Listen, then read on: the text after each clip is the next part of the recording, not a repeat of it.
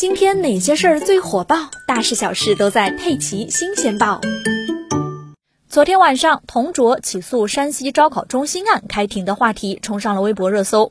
随后，太原中院发布消息，原告童卓诉被告山西省招生考试管理中心，双方对证据进行了举证质证，案件将择日宣判。童卓，大家还记得吧？他之前是歌手，但是去年五月份，他在直播中自曝自己在高考时曾通过一些手段将自己的往届生身份改成了应届生。这件事儿引起了教育部门的调查。后续官方通报显示，童卓因为伪造应届生身份参加高考，被作出各阶段各科成绩均无效的处理决定。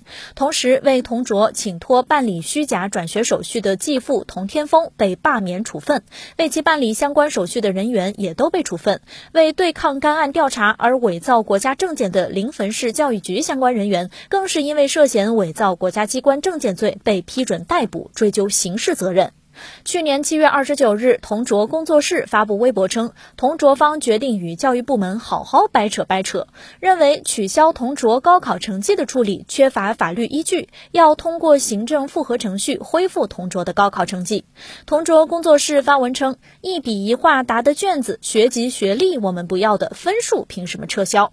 这一微博立刻引发了舆论热议，有网友吐槽说：“这哥们没个律师吗？”也有网友直接援引了相关法律规定，《国家教育考试违规处理办法》第七条规定，有相关作弊行为的，其报名所参加的考试各阶段各科成绩都无效。但即便有网友搬出法律规定的实锤，同卓方依然坚持认为相关规定在同卓这个案例上是存在争议的，需要进一步解读。同时还表示欢迎法律界人士。大家一起讨论，你对这件事儿怎么看呢？